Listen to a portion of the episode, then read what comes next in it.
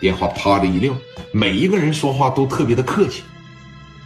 但是你看，史殿林和刘毅两个人回到了公司以后，就各自回家了。磊哥这边也不知道，但是，一场暴风雨即将到来了。这是正儿八经的帮派，这不是小地痞流氓，跟张峰他们可不一样，跟杨九、白三他们也不一样，这是成名已久的帮派呀。时间这么一分一秒的过着，转眼来到了第二天。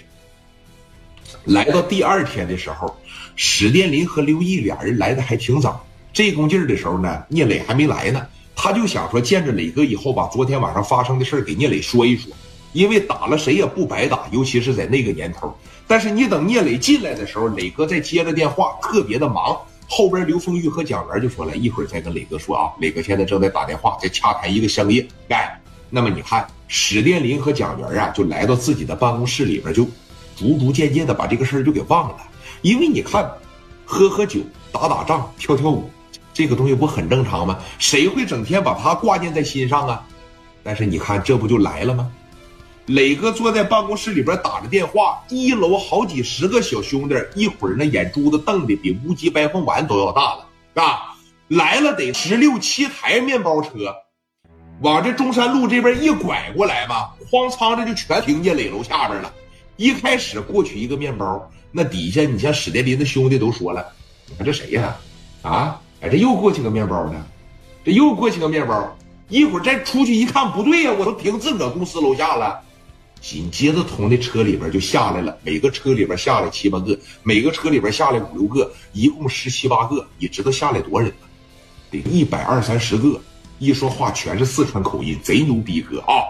领头的正是说王文明手底下的。林波和岳彪，俩人呢也是带着一个小金丝镜，哎，穿着西服啥的。这毕竟是帮派当中的高管，后边的小兄弟们，你明显就能看出人家全夹着东西呢，啊，在这儿啥的全夹着呢，一点一点的就给磊哥的全浩实业公司吧，就给他包围了。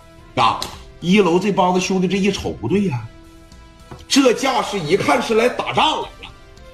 林波这一上去啊，当时就说了：“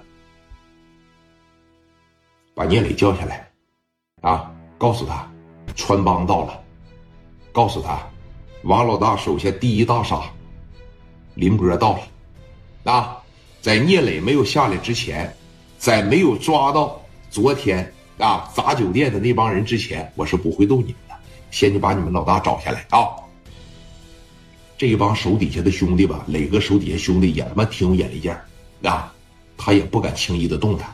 这一看来，他妈这一百多人，我要上去就干，那能行吗？上磊哥办公室就去找磊哥去了，啊，就这一会儿，史殿林和刘毅坐办公室里边，俩人正喝水呢，都不知道楼下发生了啥事儿。而且人来的时候是那么的神不知鬼不觉。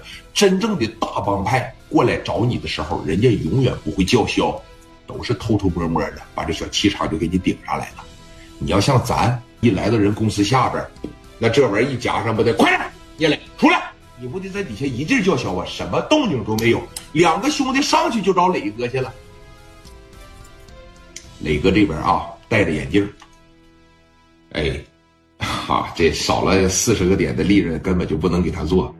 我手底下领了这么一大帮兄弟，这一个活下来才挣个七八万，我都不如不干。说实话啊，哎，进来来，兄弟当时就进来了，一瞅磊哥在那打电话呢，磊哥当时